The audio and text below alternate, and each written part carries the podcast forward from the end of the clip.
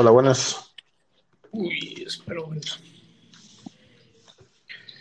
¿Qué pasa, señor? ¿Qué pasa, chavalote? ¿Qué te cuentas?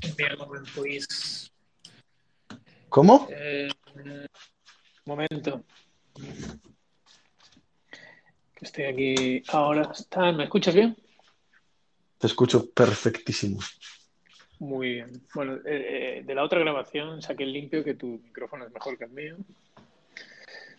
Se te, escucha, se te escucha a ti más fuerte, pero bueno, es lo típico que hace la gente que tiene algún tipo de trauma. Eh, Claro, bueno, para hacerse notar, ¿no? Claro. Total, que, que yo tengo nombre para el podcast, tío. perfecto. ¿Cu- ¿Cuál es? Es Consider Harmful. ¿Qué te parece? ¿Cómo? ¿Cómo? Tú sabes este rollo de est- estos papers que hay por ahí de go to, consider harmful. O no sé, o es considerado, no sé, danino, no sé cómo se traduce la verdad, harmful. No, no, no tenía ni No sé de qué me estás hablando, loco. ¿En serio? Pues mítico. Pero, Danino, sí, danino. eh, Perjudicial. Go to considerado perjudicial. Eh, hay un montón de esos. O test ah, sí, sí, sí. chungos. O Sí, sí. pues, pues el típico, el típico. Pues nos- nosotros nos quedamos con la última parte, por el nombre del podcast. ¿Qué te parece? Me parece bien. Justo estaba creando ahora una libreta aquí en mi fantástico iPad para tomar notas, tío. Ya le puse ahí. Pues ya está, Papá, mira. Ya me puedes- ya puedes poner ahí, ya puedes poner Consider Harmful. Muy bien, tío, pues de- hoy vamos a hablar, no sé si Venga, dale. En nuestra audiencia de cero personas, vamos a hablarles de, eh, bueno, oye, esto no está teniendo mucho, mucho, mucho éxito, pero oye, es una prueba, tampoco pasa nada.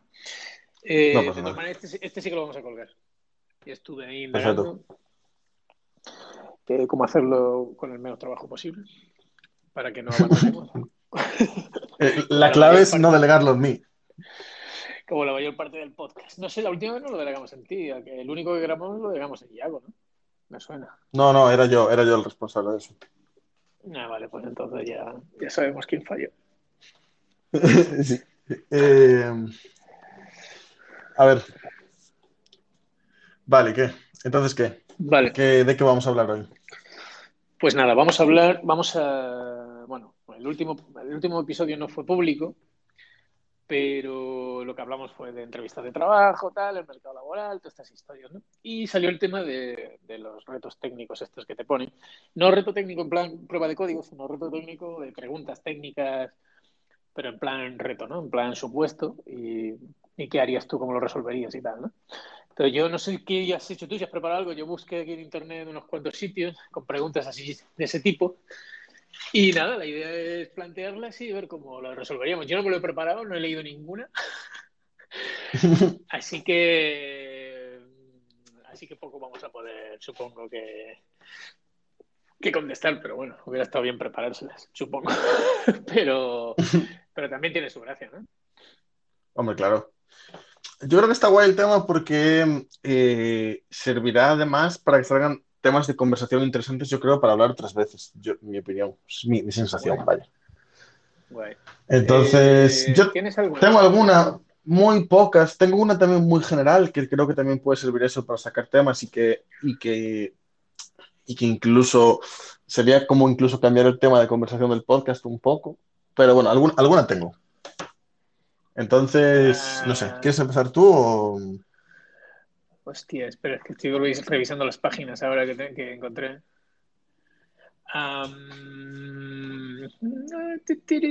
Y no veo ninguna de, que nos sirva, pero bueno. Ah, bueno, a ver. Ah, no, esta no. Había visto una por aquí que te la leí el otro día, joder, ahorita. Sí, la, la tengo por ahí, ¿eh? ¿Quieres que te la lea? Ah, vale, esta es una chorrada, sí. Eh, no, la tengo aquí. Problem solving. Eh, Vale, pero es que es la única que viene de esto. Bueno. Eh, este es, lo que pasa es que esta no sé si da para mucho, pero bueno. Bueno, la idea es, dice aquí, tú y otro desarrollador tenéis dos horas para encontrar una solución para automatizar un proceso manual. Archivos vienen, los archivos are coming to, into inbox, into box, no sé, ¿qué quiere decir eso? Supongo que va a una caja, una caja física, me imagino. que, manualmente son introducidos en un, formulario de Windows. Eh, y, y esto los persiste en una base de datos. Al hacer clic en un botón. Tú tienes el código fuente de la aplicación. ¿Cuál sería tu aproximación para automatizar este proceso eh, en tu end? En... Vale, aquí dice en, esta, en, este, en este espacio de tiempo tan ajustado, pero, pero claro, o sea, no sé si, supones que en dos horas tienes que implementar la solución, pero tiene pinta de que sí. Así que, ¿qué, harías? Bueno, realmente esta es una pregunta de la cual no tengo ni puta idea, porque yo entiendo que esta pregunta va como muy orientada a tener un, conocimiento del dominio del problema que yo no tengo en cuanto a temas de pues, automatizar cosas tipo em, procesamiento de lenguaje natural y cosas así, o si no estoy entendiendo yo mal el problema, ¿no? Pues claro, es que aquí falta un montón de contexto, ¿no? O sea, aquí al final estas preguntas que te dan paso a, eh, a más preguntas. Pues claro, dice files, files are coming into box, vale. Y son manualmente introducidos en Windows Phone Application, eh, total. Vale, ¿quieres automatizarlo en tu Pues claro. Eh, pero estos archivos, ¿quién los genera? ¿Cómo se generan? Pues claro, se, genera, se generan en, digitalmente y se imprimen y acaban en una caja, o, o es que se rellenan a mano eh, pues eso, son una encuesta que alguien rellena a mano y hay que, hay que analizarla. Entonces, joder, es que las soluciones son muy distintas dependiendo de, de, un montón de cosas. Y luego con que, al final también con que cuentas, quiero decir, tienes dos horas, pero mm, vale, te da el límite de tiempo, pero claro, es que no es lo mismo. Eh, si lo que hay que hacer es un OCR, pillar todo y meterlo en una caja inmensa de texto y hacerle clic al botón, que si lo que hay que hacer es analizar el documento, ver que, pues eso, cuál es el, en el documento tienes que, analizar, que obtener la fecha del documento, las personas, yo qué sé, ¿sabes? Pues ya estamos hablando de Machine Learning, inteligencia artificial y dices, en dos horas, pues en dos horas en dos horas me da tiempo a presentar la, baja voluntaria. ¿Qué quieres que eh, Pero, eh. claro, otra cosa es que las dos horas sean para analizar el problema, pero bueno, igualmente necesitas un experto de negocio, o sea, necesitas saber cuáles son las restricciones y toda la historia. Aquí no sabes nada. No sé si porque las, preguntas que tú tienes son de este palo también, pero.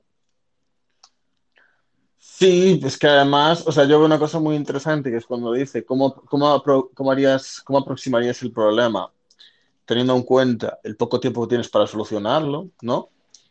Sí. Que da como mucho pie a, pues, eh, a que tú plantees lo que para ti es un MVP o cómo solucionarías un problema teniendo en cuenta pues, que entregar valor lo antes posible o cosas así, no da pie a algo de eso. Pero es que luego sobre la solución en concreto, yo no tengo ni puta idea, la verdad. O sea, es eso. a, lo mejor, a, lo mejor, la pregunta va más orientada a ver eso, a ver, a ver cómo le dices que no se puede. no lo sé. Pues. Eh, pero bueno, la mitad del proceso está automatizado, ¿no? Digamos. Eh, está ya digitalizado, por lo menos. Es un Windows Phone. Y luego es que yo que sé, habría mil formas de hacer esto. Y, pero claro, sin saber mucho cómo y además en tu end, ¿sabes? Porque, porque imagínate los archivos esos. Los archivos, pues eso, son formularios que se rellenan a mano. Eh, y van una caja. Entonces tienes que, que, en dos horas tienes que montar un robot que coge el archivo y lo escanea. sabía, que iba a ser por ahí, una mano. Una mano. bueno. que lo coge, lo escanea. No sé, creo que es más sencillo que contratar un pool de, de, chinos. Y, eh, de hecho, en la actualidad yo trabajo para algo parecido a eso. Estoy haciendo eh, proyecto parecido a eso. Un pool de chinos. Que se va... No, que se basa en hacer un, un, ETL e que sustituye un proceso super, que se hace súper manual por... Además es, la verdad, para mí esto es súper chungo, ¿eh? pero, o sea, básicamente el cliente lo tiene externalizado en, en, un país con mano de obra muy barata y básicamente el sistema lo que hace es sustituir, o sea, automatiza ese, todo ese proceso de, de input manual de una serie de, una serie de datos extraídos de unos ficheros y tal. Curioso. Em, Es, Bueno. es, es- es una mierda de pregunta para ser sencillo. Sí. para ser ¿Quieres que te plantee yo, yo una pregunta? A ver si te Venga. gusta. Pero tienes que. Dame una. Yo en este caso es una pregunta que yo ya resolví, por así decirlo un poco. Entonces, eh, Hostia, hay que claro, eh, es que yo, yo traje un poco aquí basado en mi experiencia y tal, pero bueno, eh, igual te parece una chorrada, eh, también esta, pero igual da para hablar. Eh, la pregunta es, ¿qué problemas plantea una aplicación basada en JSP, o sea, en Server Pages? ¿Y cómo lo solucionarías? ¿Qué problema? ¿Qué te parece la pregunta? Hecha en JSP. Sí, ¿sabes lo que es JSP? PHP, JSP, Sí, sí. Server Pages. Java Server Sí. Pages, ¿no? sí, sí, eso es. Es el J2E. Enterprise Edition. Pero, pero ¿cómo? es que no entiendo la pregunta. ¿Qué, qué problemas plantea? Vale, o sea, Sí. vamos a ver, tú, tú, tienes, tú tienes una aplicación hecha, pues, eh, donde directamente toda la aplicación está hecha eso, en, en páginas, ¿no? De- JSP. en, en Server Pages. Sí, efectivamente. Tú, ¿qué problemas crees que tiene, que tiene plantear una solución hoy en día, una aplicación que, que utilice ese framework y no, pues, no una SPA o cosas así? Es que ninguna. Así a priori, ¿qué problema va a tener? Si funciona y cumple su cometido, es que no lo sé, no entiendo la pregunta. Quiero decir que JSP, hasta donde yo sé, sigue siendo una, una tecnología que se usa. Que no sé, yo bueno, supongo que es, es la forma de hacer las cosas con Java, ¿no? Bueno, ahora hay otro framework, hay Groovy, no sé qué y tal, pero al final, eh, hombre, JSP No, pero para, montón para, de, para. de- de problemas. ¿Qué pasa? Cuéntame. Claro, pero para, tú, tú, igual no estamos, igual no estamos entendiendo aquí a lo mejor, ¿eh? O sea, pero JSP es la parte de Java en la cual tú escribes la página en el, en el backend y tal, ¿no? O sea, esto, esto, sí, ¿no? O sea, quiero decir, tú esto lo estabas viendo, ¿no? JSP es, es, es Java 2E, hasta donde yo recuerdo. No, JSP es, eh, o sea, es que, no, eh, Java 2E yo creo que va más allá, ¿vale? Eh, o sea, Java 2E es una serie de cosas que traen pues temas de persistencia y cosas así, o sea, es la, es la parte de las Sí, es el- de Java que tiene un montón de pero- cosas. Claro, JSP es la parte en la cual tú escribes el HTML en el backend y te basas más en un modelo vista controlador, ¿no? O sea, no, no, no, sí, o sea, quiero decir, tú esto estás... Vale, vale. Entonces, ¿tú crees que ese, ese, ese plantea... No, coño, es un es que un servlet. servlet son muchas cosas. Tú puedes, tú puedes tener un servlet, o sea, tú puedes, o sea, JSP es, por así decirlo, o sea, tú con JSP no tienes una API REST, por así decirlo. No tienes una API REST. ¿Me explico? O sea, quiero decir, Eh, no me acuerdo, tío. Yo. no, no, no, no, o sea, vamos, va- Es a ver, te, te cam- te cambio la pregunta. Sí, Te puede cambio ser. la pregunta. ¿Cuál es la tecnología esta de PHP? O sea, yo creo que es PHP en sí, ¿no? Pero lo mismo, en plan. eh, en PHP bien la misma manera, de tú eh, definías el HTML en el backend y escribías, y escribías eh, como las llamadas y tal al- eh, dentro de la lógica de negocio, cómo se generaban esos datos y tal, ¿no? ¿Te acuerdas de esto? Sí, sí, claro, pero al final. Pero tienes un controller y, y al final. eh, o sea, tú lo que me estás diciendo para ti, el JSP, es solo la parte de los templates. Sí. Sí, sí. Yo creo que no, yo creo que no, ¿eh? pero puede ser, la verdad, no me acuerdo ya. Pero si JSP, si yo no recuerdo más, parecido a SP, ¿no? Y ASP eh, era todo, o sea, estaba todo ahí mezclado, el lenguaje de programación, con el, con el, o sea, estaban todos los, los controllers, con el, con el HTML, con, con el lenguaje de plantilla, con su puta madre, todo ahí. Hostia, es que no sé, hace mucho tiempo que, que, que trabajé con el JSP, no me acuerdo, eso- no, no me acuerdo, pero yo eh, tampoco, tampoco recuerdo que se pudiera trabajar. O sea, es que eso que tú dices de que es solo la parte de no sé qué, no sé, yo creo que estaba dentro de todo, o sea, eso está dentro de todo el stack, ¿no? No sé, es que no me acuerdo. No sé, tendría Vale, que... entonces Te, ca- te cambio la pregunta a ver si tiene sentido y si no, pues la cambiamos. eh, ¿vale? Pero, que, eh, una, ¿tú, crees, ¿tú crees que hoy en día plantea algún problema tener una aplicación íntegramente donde el frontend íntegramente está hecho a través de templates en el backend? No, Y pues de hecho, No, no. yo- eso es... lo es- O sea, no, quiero decir, es que no todo el mundo necesita una single pay application. Vale. Vale, vale. es que es otra- O sea, yo qué sé, de hecho te digo, Django, eh, hay un montón de frameworks, Django entre otros, que es bastante moderno y que se actualiza. Eh, no sé, hasta donde yo he trabajado con él el año pasado, no te, o sea, son, son, vistas que se renderizan en el server y se envían al cliente. Luego tú ahí puedes embeber lo que quieras o puedes meter una single page application si, te, si quieres, pero, pero por defecto el framework no te facilita eso. Y no pasa nada, quiero decir, no todo el mundo necesita una single page application y te, y, te quita muchísimo trabajo. Es muy. Es que depende para, para cada problema vale. una, solución. Bien.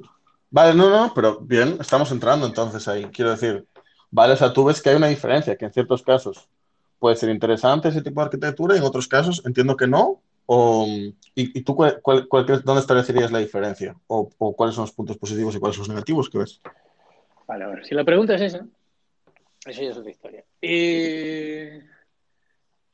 Eh, vamos, para mí, en mi experiencia, cuando tú necesitas una aplicación, cuando tú necesitas, al final es un tema de, para mí al menos es un tema de usabilidad eh, del cliente. Cuando depende del tipo, al final tú con, una single page application lo que le estás dando, le estás dando al cliente la sensación de que, o un mejor feeling de, lo, de cómo funciona la aplicación, no tiene esperas, no tiene todo asíncrono, no sé es desde ese punto, para mí desde ese punto de vista es donde más aporta. Uh, luego después puedes tener otra otro montón de diferencias, pero también tienes otro montón de complejidades. Por ejemplo, el tema SEO. El tema SEO con Single Page Application eh, es un reto importante. Eh, sin embargo, una aplicación eh, cliente-servidor que, que, renderiza todo en el server, eso te lo, te lo ahorras. Entonces, bueno, ahí tiene sus pros y sus contras, ¿no? Eh, yo, desde luego, cuando he pensado en hacer una, una single page application, es cuando estás haciendo algo que tiene, bueno, que tiene más, el usuario tiene más, interactúa más con la aplicación, necesita, pues eso es más parecido a una aplicación de escritorio que, que una web, o quieres darle más la sensación de que es una aplicación de escritorio que una web. Poco más, realmente. Yo no recuerdo así ningún otro gran beneficio de una single page application, vamos. Eh, todo lo que se puede hacer en una single page application se puede hacer con una aplicación normal, de las otras. Pero claro, eh, la experiencia de usuario no es la misma. ¿Tú no crees que gestionar cosas como que de hecho suele pasar, ¿no? O sea, al final yo creo que tiene un problema, que es que tú cuando eh, escapas del SPA, ¿no? Y cuando coges una solución tipo JSP y tal, la mayor parte de tu contenido de la web es estático, ¿no? Y entonces... A ver, antes de que existiera Single Page Application, ya existía jQuery, ¿eh? Y existía el JavaScript dinámico. Y todo eso se metía dentro de... Claro. Eso es, pero entonces, claro, entonces ahí, eso, ahí vamos a, vamos a temas. Entonces, claro, entonces yo, yo tengo una pregunta. En el momento que tu, tu frontend, por así decirlo, empieza a tener lógica, testearlo, por ejemplo, si tu arquitectura va a través de, pues, estamos en jQuery o así, como, ¿eso cómo lo ves? yo, además, para mí esto está siendo interesante porque yo nunca trabajé con una JSP. Yo tuve que responder esta pregunta en una entrevista, porque también te digo que eh, de las que tuve que responder, igual la que más perdido estaba. Entonces, te, pregunto, por ejemplo, desde el punto de vista del, del, testeo, esa arquitectura para probar el frontend, ¿cómo lo, cómo lo ves? Bueno, pues al final es igual. O sea, yo el testeo es que al final eh, hay quien prueba el frontend, quien no prueba el frontend, yo qué sé, es que tienes que llegar a tu, eso al final es un trade-off, tienes que elegir y tienes que saber si es importante, dependiendo de la arquitectura que tengas, cómo separado lo tengas, si tienes lógica en el front o no tienes lógica en el front. Eh, entonces, pues eh, al final lo que tienes que definir es tu estrategia de test dependiendo de tu arquitectura, tus necesidades y el riesgo que creas que tiene cada parte. Yo, pues por ejemplo, eh, por ejemplo, te puedo hablar de, la aplicación que teníamos eh, en Python, Django, con, que lo que teníamos eran widgets en React embebidos dentro de las vistas. Eh, esta, por ejemplo, era una solución bastante mala de cara, al SEO, pero como era una intranet, no nos preocupaba eso. Porque, porque toda la parte de JavaScript de React no se renderizaba en el servidor, solo se renderizaba en el browser, con lo cual el SEO para eso era transparente. Pero ya te digo, como el SEO no tenía acceso a esas páginas, tampoco nos importaba. Eh, todos los componentes React se testeaban eh, independientemente como componentes aislados, toda esa lógica que estaba ahí. Eh, y las vistas de y las vistas de de Django, hicimos algunos test con Selenium que eran bastante pesados y al final yo creo que, si no recuerdo mal, decidimos que solo para casos así muy, muy importantes y el resto testeábamos desde, desde, los, desde los controladores o desde, o desde las... Es que no me acuerdo ahora cómo son los artefactos en Django, pero bueno, eh, creo que no se llaman así, tienen otro nombre. Pero no me acuerdo cómo se llaman, pero bueno, sí, son controladores al final y formularios y tienen un montón, hay un montón de artefactos en Django. Y, y cada, bueno, sí, teníamos distintos test para cada cosa, pero pero eran casi todos unitarios. Y ya te digo, y los componentes JavaScript que tenían, yo jQuery tampoco lo he usado nunca, a mí eso sí que me parece un infierno. Pero, pero nadie te impide en una página clásica renderizada en el server incluir React, por ejemplo. O sea, se puede hacer. nosotros creábamos widgets en React y los, y los integrábamos en, la, en el HTML de, que se renderizaba en el servidor, se devolvía el, el, JavaScript y el JavaScript, una vez eh, cargado, renderizaba lo que fuera. Y precisamente lo usamos para eso, para partes muy específicas de la aplicación que requerían de mayor interactividad para el usuario. Interesante. yo... eh, yo sinceramente sí que sería, también te digo, porque nunca lo, nunca lo, nunca llegué a utilizarlo y tal, ¿no? Pero a mí sí que hay ciertas cosas que me hacen ver que estamos en, a día de hoy para la mayoría de aplicaciones tiene más sentido irte a un... si es una aplicación realmente al final, ¿no? Porque precisamente SPA quiere para la aplicación, o si yo entiendo que una tecnología de templates o así tiene mucho sentido em, cuando estás sirviendo contenidos, cuando tienes una web principalmente estática, ¿no? Entonces, pues un blog, una web de contenidos en general, entonces también hay cosas como Jamstack o así, ¿no? Ahora. Pero cuando estás, en una, cuando estás en una aplicación, ahí yo creo que ya casi siempre tiene sentido una SPA, porque precisamente es eso, ¿no? Es una aplicación, ¿o no? ¿O no? sé. Pues depende, y precisamente en el mundo startup, tío, eh, lo rápido que puedes ir con, un framework como Django, que tiene scaffolding y que te, eh, a partir de los modelos, también, bueno, tiene Usaptive Records y tal, que no es muy aconsejable, pero bueno, eh, la velocidad que te da a la hora de desarrollar cosas es, muy, es la hostia. Eh, también es cierto que cuando las cosas se ponen interesantes es cuando entonces empieza todo a tambalearse y ya empiezas, ya, ya esas herramientas que te dan empiezan a, empiezan a ser insuficientes y empiezas a liar la parda. Pues claro, al final sí, es verdad que es muy rápido para hacer un crack, pero cuando quieres hacer, cuando tú lo que quieres es programar, la, llevar la lógica del dominio a la aplicación y tal, entonces, entonces ya no es tan productivo. Pero para, yo reconozco que para hacer un MVP, por ejemplo, Django es súper rápido y puedes tener algo construido bastante rápido. Eh, luego, bueno, luego tiene sus cosas, pero bueno, se puede evolucionar. Pero es cierto que se ha quedado un poco, desde el punto de vista, se ha quedado un poco antiguo porque precisamente eh, eso no tiene una relación. Eh, de hecho, ni siquiera con APIs REST, que para eso necesitas otro, utilizar otro framework, que es Django, Django REST, me parece que se llama que ya es como una especie de, que está muy bien ¿eh? el framework, pero ya es como, es como un artificio que han construido encima de Django. Y, lo que, y no hay nada así muy amigable para SPAs. Entonces yo creo que esa, esa parte sí que, de hecho yo di una charla eh, sobre creo eso, que la vi. de why, why, why, Django sucks, y hablaba de eso. De, ¿Sí? ¿Estabas ahí? No me acuerdo. Sí. Pues sí, eh, sí. hablaba de eso, de que, de que la parte de JavaScript O sea, yo de hecho, eh, había por ahí un proyecto bastante prometedor de, de vistas en JavaScript directamente, o sea, de, o en React o lo que fuera, que tú pudieras hacer la vista como una single page application y conectarla con Django y eso tenía bastante, tenía bastante sentido. Pero no sé cómo evoluciona eso, la verdad. Ya no, no le seguí la pista. Pero, mm, pero bueno, yo creo que sí tiene sentido. O sea, quiero decir, depende de lo que vayas a hacer.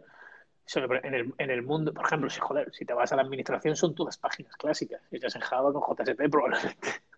Eh, y funciona, quiero decir, yo que sé, al final.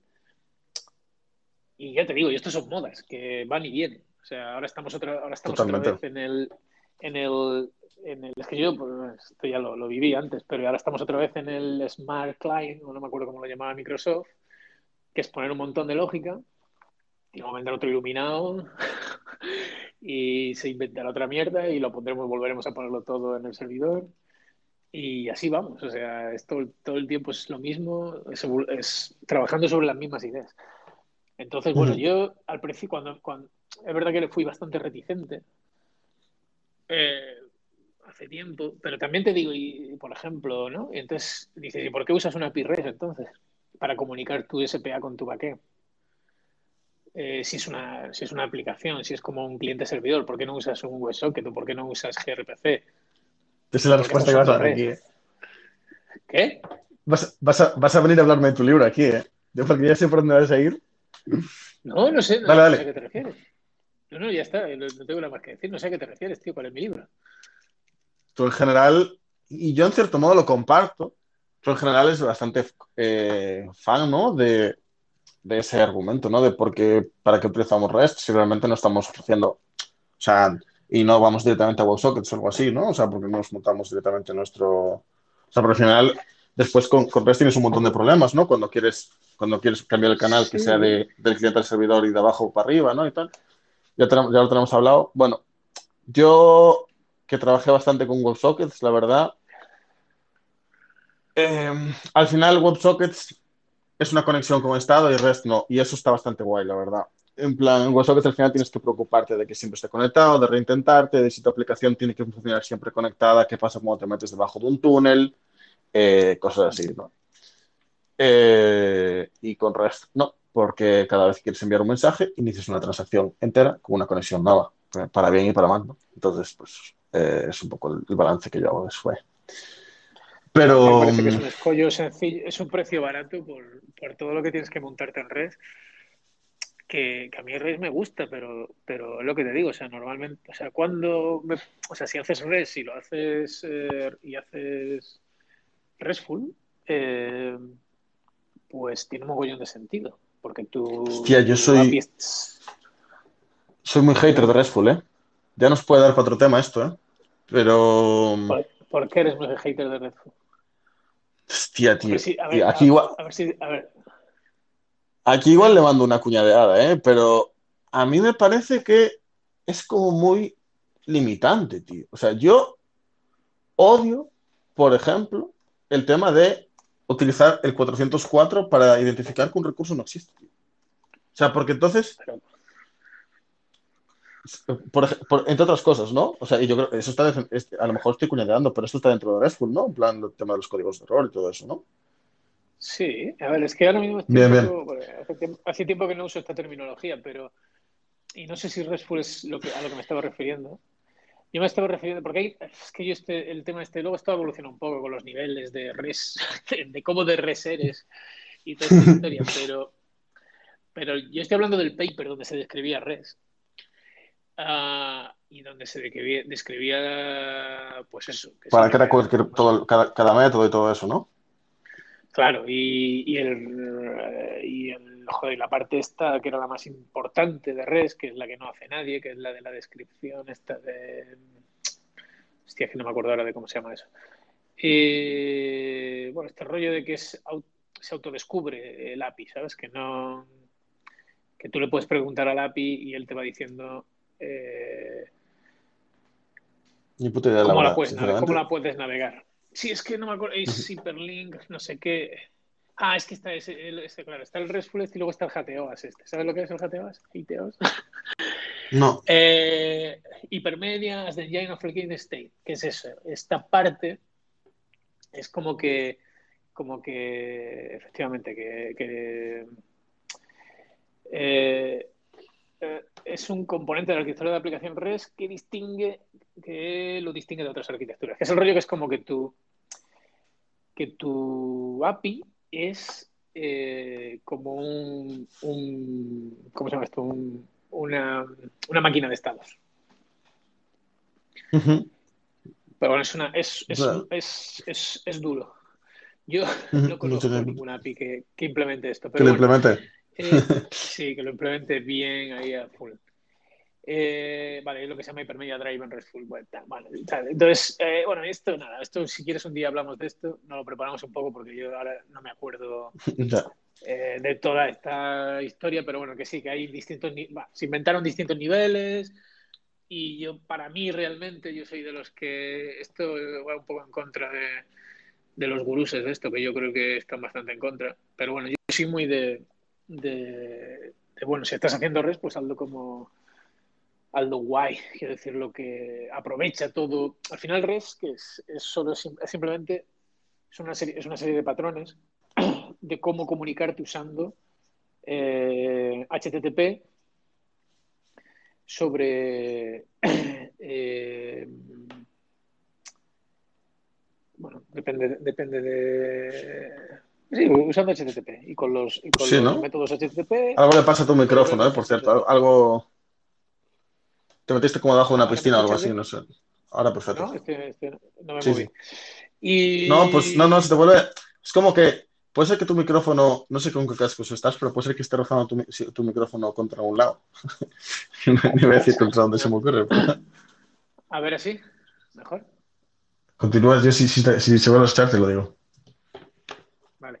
Nada, pues eso, ya no sé ni lo que estaba diciendo. Pero bueno, que sí, que mm, nada, estamos desviado un montón del tema, lo que te decía, que, que bueno, que, que nada, que todas son soluciones. Yo qué sé, que yo no me caso con ninguna tecnología ni nada, no hay nada mal per se, yo qué sé. O sea, una aplicación Java que funciona bien y que el código está bien y que tiene test y que yo qué sé, no sé, no sé por qué tiene que ser especial, tiene que tener algún problema así de partida. Puede, ser, puede ser perfecta para su cometido y la gente puede estar contenta usándola y ya está, y no tiene más historia, ¿no? No sé, sería lo que yo contestaría a esa pregunta. Tampoco, tampoco entiendo muy bien. A lo mejor, no, supongo que no hay preguntas correctas ni incorrectas, o sea, respuestas correctas ni incorrectas. No, la- o sea, eh, totalmente, a mí me parece bien. O sea, me parece bastante bien lo que comentabas. Yo tiré más, por, también por, no sé, ¿eh? Me tiré más el rollo porque yo nunca había trabajado con este tal, pero sí que dije que mi sensación, porque de verdad tengo sensación que es que en general este tipo de arquitecturas llevan a que tengas un código bastante menos desacoplado en general y que probablemente pasen cosas como que la vista llame directamente a la base de datos, pero que, que también te pueden pasar en REST al final, ¿eh? Pero que en general me, que realmente en REST lo que te pasaría es exactamente que, pues, que la vista, la presentación te estaría llamando a los datos, ¿no? Pero que, que entonces, eh, obviamente, pues probablemente eso sería interesante es acoplarlo y que a la hora de migrar probablemente no sería fácil porque ya no, te- no tendrías per se tu, tu dominio separado, entonces no tendrías solo que presentarlo como una REST, sino que irlo separando poco a poco. Pero bueno, sin más. No sé, es que O sea- es lo que te digo, todo tiene, todo tiene pros y contras y para mí no hay respuesta absoluta. O sea, y lo que hoy, hoy lo que hoy es la, corre- la, corre- la solución correcta, mañana puede que no lo sea, porque pues, cambian, las restricciones cambian muchas cosas, no sé. Entonces es, compli- es, es complicado. Muy ¿Tienes bien, alguna otra pregunta? eh, Sí, sí. hasta aquí. Yo no tengo. Es que- Yo tengo, es que yo tengo, sí. Tengo dos más, Ah, ¿eh? Venga, pues venga, tira otra. No son técnicas, pero dan para temas de conversación fijo. ¿eh? Venga, venga. O sea, no son tenemos- tan técnicas. ¿Ya, ya tenemos res? Sí, sí, o sea, ¿O APIs? a mí también, también digo, en general. yo no tengo ningún problema en, en divagar en general, ¿eh? O sea, tú me tiras un tema y voy para adelante. Eh, pero, eh, así muy en la línea de las preguntas que tú decías la semana pasada que hacías a las empresas y tal, ¿qué te parece esta pregunta? ¿Cuáles crees que son tus responsabilidades como programador? ¿Cuáles creo? Muy bien. Pues ¿Te parece? Pero te buena. una- que pregunta es ¿quién- Sí. quién- que te la hagan a ti. Sí. Ah, sí, bueno, me parece bien. Pero. Entonces tú. Cuéntame. No, no, dime tú, ¿qué, qué- dónde, dónde lo ves? Yo aquí esta, nu- esta nunca me la hicieron, ¿eh? O sea, esta se me ocurrió en plan como... Ah, pues. Para mí, como programador, es una de mis responsabilidades es aprender, eh, hacer crecer al equipo y entregar valor. Probablemente. Joder, la verdad es que está como muy buen resumido, muy bien resumido, ¿eh? Porque, Soy un, soy un puto crack. la estoy leyendo aquí, la respuesta en Google. What are your responsibilities as programmer? Pero tuviste, ¿encontraste la respuesta en español o tuviste que traducirla? Nada, estuve traduciendo por eso talento. Em, no, no sé. Yo creo que, a ver, no sé si son las, mis responsabilidades como programador, pero son lo que yo creo que. Estaba pensando justo, o sea, cuando me estaba preguntando, estaba pensando en, en qué me centro yo, en qué me. O sea, y creo que es importante es aprender. Creo que eso es algo que forma, que es obligatorio, o sea, que debes aprender en tu trabajo, pero, pero que creo que es bueno para la empresa, quiero decir, que, que debería ser, que debería pedírtelo, exigírtelo la empresa. Eh, hacer al equipo, que es lo mismo que es colaborar, compartir, eh, aportar al equipo y que al final va a redundar en que el, en el producto entregar valor, que es al final por lo que te pagan y por lo que y lo que quiere el equipo y la empresa. Y bueno, luego habrá un montón más de cosas, pequeñas cosas y tal, pero pero sí, yo creo que esas tres son, son bastante gordas, vamos. Entonces, yo te, haría la siguiente pregunta, a ver qué te, a ver qué te parece. Ahora, a la hora de. Mm, a la hora de. ¿Cuáles crees que son tus responsabilidades a la hora de entregar valor? Mi responsabilidad a la hora de entregar valor. O sea, tú, ¿dónde crees que está? Yo creo que ahí habría que empezar porque es valor. Vale. Venga. ¿Qué es valor? Entonces, vale. Eh, no me pillas en esta porque tuvimos una discusión en mi antiguo podcast, que salió como el culo, la verdad, porque eh, lo de siempre, no nos lo preparamos, pero yo luego le doy vueltas a las cosas, aunque... aunque y, y, yo creo que valor al final es lo que la empresa quiera, quiero decir. Eh, ¿Qué es lo que quiere la empresa?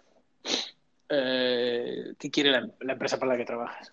Otra cosa es que el valor de la empresa se alinee con tus valores o lo que sea, entonces ya es otro problema. Pero, pero al final tú lo que, a ti por lo que te pagan es por entregar aquello que la empresa quiere que le entregues. ¿Qué es eso? ¿Más usuarios? Eh, no sé, quiero decir, al final el, el, valor se tiene que medir en el impacto que eres capaz de generar en los objetivos de la empresa. Entonces eso sería valor, ¿no? Desde mi punto de vista. Eh, si es una empresa que se dedica, pues no sé, a, vender libros, estilo Amazon, ¿no? Pues supongo que para la empresa el valor será, será vender libros, también será aquello que se alinee con su misión y su visión. Pues no sé si su misión es, por ejemplo, no es el caso de Amazon, imagino, pero, pero en el caso de otra empresa que su misión sea eh, llevar la lectura a todo el mundo, pues a lo mejor es abrir nuevos mercados o, llegar a mercados en los que hacer que en mercados donde no se leía mucho ahora se lea mucho más, ¿no? Entonces, entregar valor es todo lo que hace posible eso. Y eso es, forma parte de no solo desarrollar software, sino aportar ideas, mejorar el producto, eh, eh. todo eso. Ahí es donde quería. ahí, esa es la que, como entrevistador, me gustaría a mí. Ese sería el motivo como por el, que haría esta pregunta, ¿no? Por así decirlo. Claro. Claro, porque ese es el punto, ¿no? O sea, eh, al principio, cuando comentabas sobre qué es valor y tal, decías, dijiste una frase que es que puede sonar muy mal si no se explica, que es entregar aquello que la, que la empresa quiere que le entregues, ¿no? Y eso Claro, tu hijo, tu primogénito. Pues venga, para adelante. Entrega el valor. no, no. no, pero eso puede. O sea, porque ahí, cuando yo te hablo de responsabilidades y tal, ¿no? A mí, una de las que me saltan primeras y tal es que yo creo que como programador es una, una responsabilidad importante. Es, pero al final no es como una responsabilidad, sino es como un medio para, para la responsabilidad de entregar valor, que es la que tú decías, por eso me pareció mejor la manera que tú lo expresabas es importante, ¿no? Que es la de entender muy bien el negocio, ¿no? Porque al final yo creo que es una cosa que diferencia un buen programador de un mal, de un mal programador. Una persona que intenta entender el negocio y aportar valor o poder dar feedback en la medida de que si una solución que se plantea desde el punto de vista de la programación, se cree que es la mejor para el negocio o no. ¿no? Yo creo que es un, es un tema importante.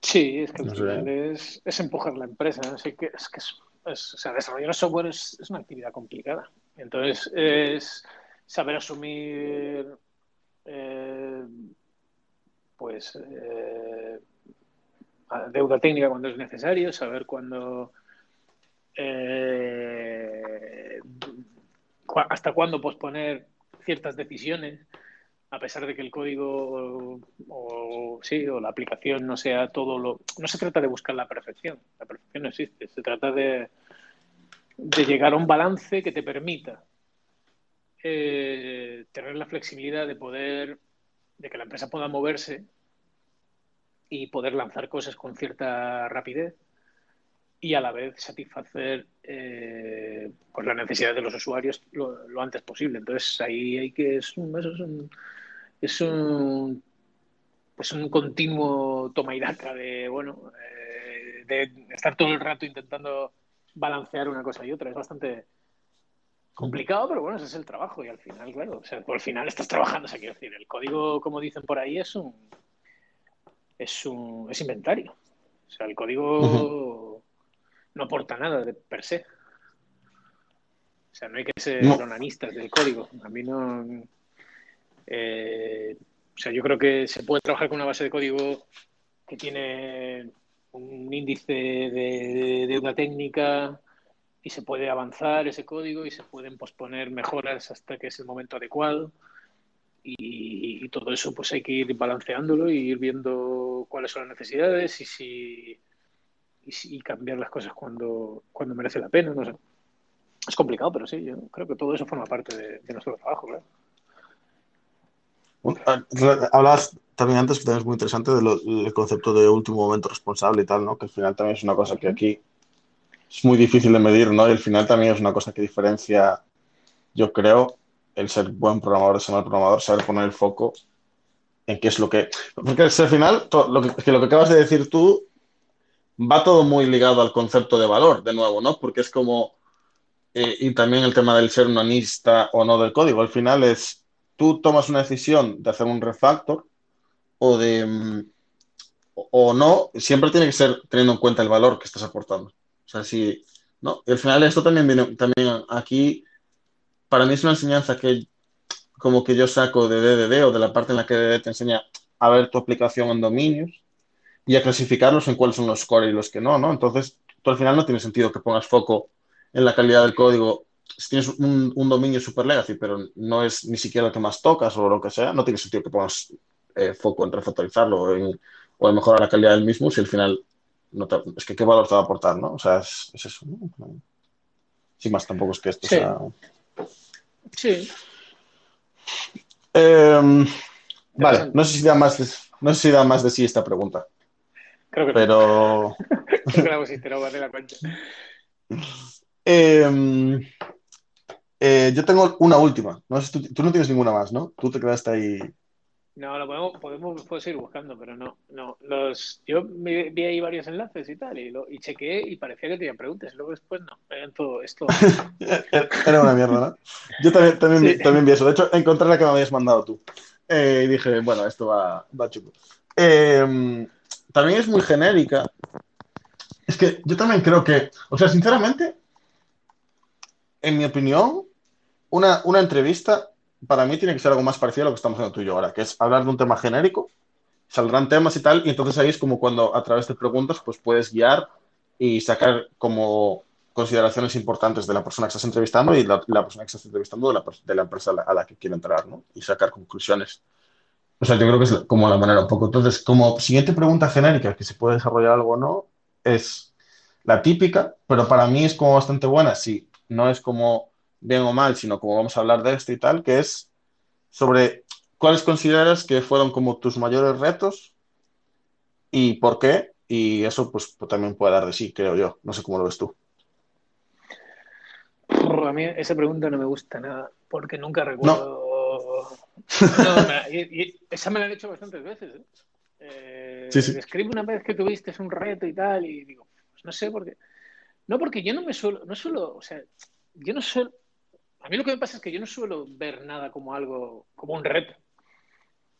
Quiero decir, yo lo veo y digo, vale, pues hay que, pues ya está, pues hay que solucionarlo.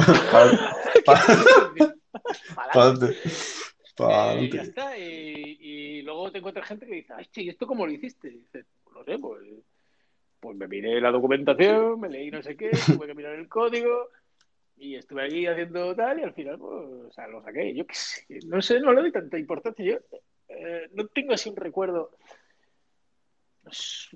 No sé, casi siempre hablo del mismo proyecto, de un proyecto tal que empecé de cero, que diseñado la arquitectura y tal, pero es que no, realmente, no sé, es que no sé qué esperan de esa pregunta, no sé qué reto, eh, no sé, claro, eh, no sé, pero, esa es una de las que te tienes que preparar, porque, porque yo te digo que esa, esa te la preguntan bastante. Yo no sé si tú tienes alguna respuesta clara, pero yo no tengo una respuesta clara de, de así un, pues no sé, es un reto que una vez solucionaste, como algo superheroico, ¿sabes? Te lo plantean como si, pues no sé, tío, pues me levanto todas las mañanas, tengo dos hijos. me parece ya bastante. Em, yo sí que tengo una respuesta genérica, porque yo tengo, tengo como claro qué es lo que más me gusta, también creo que es de lo más difícil y, luego también creo que es de lo más em, como reconfortante, por así decirlo, de, en cuanto a la parte ya de programar en sí, ¿no? Porque al final como programadores también tenemos otras cosas en cuanto a equipo y tal, pero para mí, por ejemplo, es en general trabajar con código legacy. Em, para mí es eso, es, suele ser mucho más, em, suele ser mucho más complicado o, un reto mucho más grande que desarrollar una funcionalidad desde cero, eh, porque le añade dificultad y en, general, pues mm, te suele plantear, te suele estrujar más el cerebro. Y yo, eso es a nivel genérico, y luego pues hay algunos, ¿no? Dentro del código legacy y tal, pues, joder, pues, eh, cuando tienes pues un problema a nivel de arquitectura que pues está muy acoplado tal, o ya cuando tienes que plantear un problema en concreto y cómo, cómo lo solucionas o cómo aprendes a diseñarlo y tal. Pero yo esa sería mi respuesta en plan por defecto, la verdad. No sé. Hombre, sí, trabajar con Legacy Code, pero ya te digo, para mí al final es, pues, vale, es trabajo, venga, vamos. Eh, ¿Cómo lo resolvemos esto? Pero no, no lo marco ahí, no hago ahí una marca como, Buah, aquella vez que hice no sé qué, pues no sé. Eh, no sé, ya te digo. Pero es una pregunta que, que sí, que tengo que prepararme porque ya me lo han hecho varias veces y siempre me pilla un poco fuera de tal. Un reto que resolvieras. Eh, ¿A que, ti? Te que te pillara de imprevisto. Hostia, pues no sé. me parece un poco como aquella de tu mayor debilidad y esas mierdas de preguntas. Sí, no, es que a ver, es un poco, eso es un poco tal, pero a mí, o sea, el, el, no sé, sí que puede ser un poco chorre y tal. Pero eh, hablando de eso, ahora me viene, esto es un poco cambio de tema, tú córtame cuando quieras, ¿eh? Pero eh, sobre el tema, a, mí sobre el tema Legacy y tal, ¿no? Yo que estuve bastante tiempo pues currando en mejorar una base de código en esta línea y, manteniéndola, añadiendo valor a partir de ahí, pero en general Legacy siempre estaba ahí presente. A mí me falta, tío, nunca me pasó de... Em, te, te, cambio la pregunta. ¿Tú alguna vez guiaste tu desarrollo por métricas? Que ahora es algo como que se está... Pues del tipo eh, queremos, eh, pues, puede ser tanto desde un punto de vista técnico como de queremos pasar de soportar eh, tantos usuarios a tantos otros y tenemos este objetivo, pues a lo mejor en el primer trimestre del año, entonces tenemos nuestro objetivo, foco como equipo va a estar ahí, o como algo más de negocio, queremos mejorar las ventas en este país y para esto queremos propulsar esta, esta mm, funcionalidad, entonces, pues este trimestre vamos a estar focalizados en esta funcionalidad o así. ¿A ti te pasó alguna vez? Sí, sí, a mí me parece fundamental. Eso va un poco yo, yo creo que al, impact mapping. A mí me parece que, es bastante chulo, de hecho, pero pero yo creo que está un poco fuera de la, del, aspecto mm. técnico. Pero sí que me parece que es una buena forma de, de validar lo que estás haciendo. Eh, entonces, sí, yo creo que es una buena fórmula. Ahora, no, no sé muy bien Eh, pensaba que te referías a algo más del día a día de, pues eso, métricas, yo qué sé, las típicas métricas de complejidad, de ciclomática. No, de, no, no, no, no, no, no. porque a, a mí... Digo que métricas. Sí. A, a, a, mí, ¿sabes qué me pasaba? ¿Sabes qué me pasó mi experiencia manteniendo... Aquí ya no estamos viendo el tema que flipas, ¿eh? Pero en mi experiencia trabajando con Legacy, eh, me faltó eso, ¿sabes? Tener... Poder medir cuál es el avance, ¿sabes? Trabajando con eso. ¿Sabes? De Venga, decir, te, voy a hacer, hostia, te voy a hacer yo una pregunta. Una pregunta que... Una que te voy a hacer que te voy a contratar. venga, ¿Cómo afrontas una base, una, un una base de código legacy? vale. Esa, esa la tengo un poco preparada, ¿eh? Puede ser bien o mal, pero eh, yo empezaría por, por hacer, o sea, yo creo que una, una cosa muy importante cuando trabajas con Legacy es coger el conocimiento del dominio y tenerlo claro y poder plasmarlo en un context mapping. Entonces, cuando tienes claro tus dominios y, y a dónde quieres llegar o dónde quieres poner el foco, eso es como el primer paso. Después, obviamente, cuando trabajas en código Legacy, la siguiente parte muy importante es eh, la parte del testing automático y porque generalmente, si estamos hablando de código Legacy es porque no se ha testeado, porque no se ha testeado bien. Ahí depende el nivel, ¿no? Dónde quieres poner el foco, pero probablemente estamos hablando de Legacy muy Legacy, tendrás que empezar por tener una, una cierta base de test de caja negra para poder garantizar que una aplicación que per se va a ser frágil, puedes hacer cambios y romper funcionalidades básicas. Y entonces, una vez tienes eso, ya te puedes empezar a, pues, intentar eh, poco a poco guiar y tomar decisiones en cuanto a cuando desarrollas nuevas funcionalidades sobre eh, cuánto, al final tienes que balancear todo el rato, ¿no? Cuando trabajas con Legacy, entre cuánto tiempo puedo dedicar a mejorar esto y al mismo tiempo aportar valor, ¿no? Ese es el, ese es el reto cuando trabajas con Legacy, el, el, ese, esos dos ejes, ¿no? Entre no tirarte dos sprints haciendo un refactor, pero no hacer una tarea sin mejorar lo que haya o que sepas que estás haciendo una basura porque tu código está eh, acoplado, entonces pues eh, sabes que es súper frágil y que realmente lo puedes romper o porque está duplicado, entonces una cosa que te puede pasar mucho con Legacy es que a, lo mejor dos casos de uso parecidos estén totalmente separados, entonces tú lo cambias en uno y el otro sigue roto, cosas así, ¿no? Pero básicamente para mí, conocimiento del dominio, test de caja negra para luego empezar y eh, a mí me ayuda mucho saber dónde quieres llegar. Entonces, eh, eh, queremos acabar con este diseño, más o menos.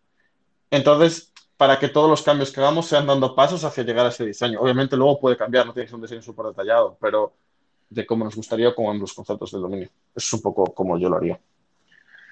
Ya, pero cuando dices lo del dominio, eh, que me parece interesante, pero eh, estás en, un escenario en el que el que quieres mejorar toda la base de código, o porque claro, yo lo que te digo es que tienes una base de código legacy, ¿vale? Y tienes que meter una y hay, y hay que entregar valor y hay que modificar.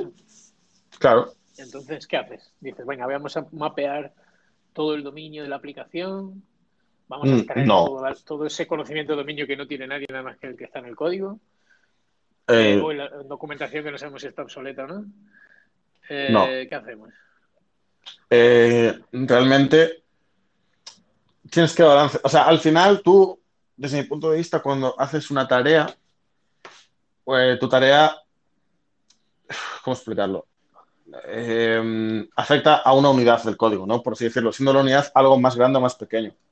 Entonces, cuando yo siempre que trabajo en código legacy sí que intento entender sobre la unidad que estoy trabajando el dominio de esa tarea. Por ejemplo, tú, y, perdón, la unidad de esa tarea. Y la unidad puede ser una cosa muy pequeña, en plan, pues a lo mejor eh, cambiar una, alguna lógica en una entidad, si nos ponemos en una arquitectura basada en DDD, o eh, a lo mejor puede ser cambiar un dominio entero porque quieres hacer una funcionalidad que afecta a todo el dominio. Pero es que al final, si tienes una base de código legacy, a todo, el dominio, no a todo el dominio de toda la aplicación, sino a un subdominio de DDD, perdón. Entonces, o a lo mejor puede ser una funcionalidad que afecta a todo el dominio de la aplicación, pero entonces, claro, si quieres hacer un cambio a una base de código legacy que afecta a todo el dominio de la aplicación y no tienes el conocimiento del dominio, te vas a estar súper jodido. En plan, obviamente eso es, o sea, no, no vas a tener manera de, de, de, no hacerlo mal, la verdad. Entonces, yo es un poco como lo balancearía. Pues mal, estás equivocado, pero bueno, ahí te dejo. Pues, ¿cuál es, cuál es tu punto de vista? Va, que va, que va, que va, es broma, es broma.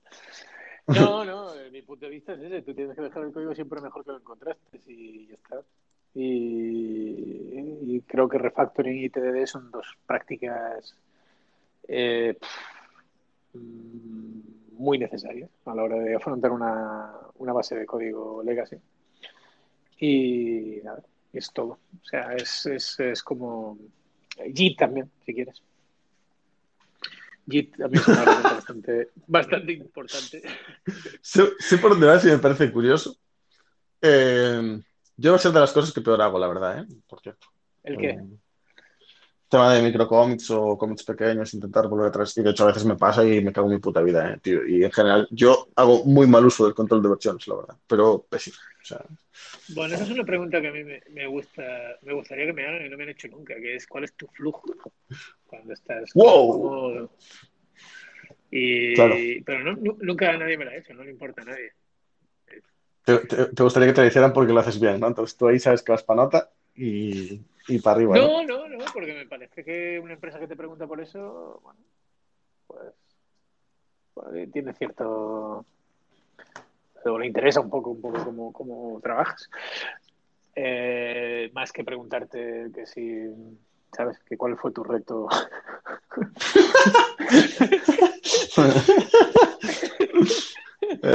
Pero bueno, ya sé, eh, no sé, allá cada cual. Pues nada, tío, eh, lo dejamos aquí porque nos podemos alargar sin edie, pero luego esto hay que subirlo, hay que exportarlo y hay que hacer cosas. Pues no sé, para la semana que viene yo tengo aquí apuntadas tres cosas. Legacy Code, APIs y, hablar, bueno, vamos a hablar de formas de mapear el dominio y estas mierdas. O no sé si tú, te quedaste con algo más que podamos, algún otro tema. No, la verdad, eh, la de Legacy y la de APIs las tenía anotadas también y eran los dos que tenía. Porque, sobre todo la de APIs, porque eh, aquí yo puedo cuñadear mucho, pero es que yo en general soy bastante hater de todo esto, la verdad. Entonces, puede ser interesante. O sea, yo de verdad soy bastante. Soy, bastante hater. Pues puede, ser. Lo preparamos un poquillo porque, es un hmm. tema bastante complejo, realmente. No es sencillo por lo menos hmm. tener una esquemilla delante de lo que queremos hablar y si quieres compartimos un documento o algo y vamos a ir preparando ahí un pequeño esquema de que, de que, de queremos hablar. Yo tengo por ahí algunas notas de, de las veces que he tenido que diseñar algo. Y nada, y, le damos un tiento a las APIs. Me parece bien, porque puede ser, puede haber, puede haber debate ahí. Yo tengo que mi posición general es hater de casi todo. Hater del versionado, hater de casi todo. De, de alguna manera, ¿eh? Es que es lo que eh, un monolito, monolito, ¿no? todo en un, mismo fichero, un monolito todo en eh, no hay no hay separación de conceptos eh, todo junto y venga y hay líneas eh, el repositorio no existe el, el, único repositorio que existe es el de Git no no ni ese ¿para qué? el fichero está en producción y ya está Ay, bueno, pues venga. venga. Venga, hablamos. Venga, chao, chao.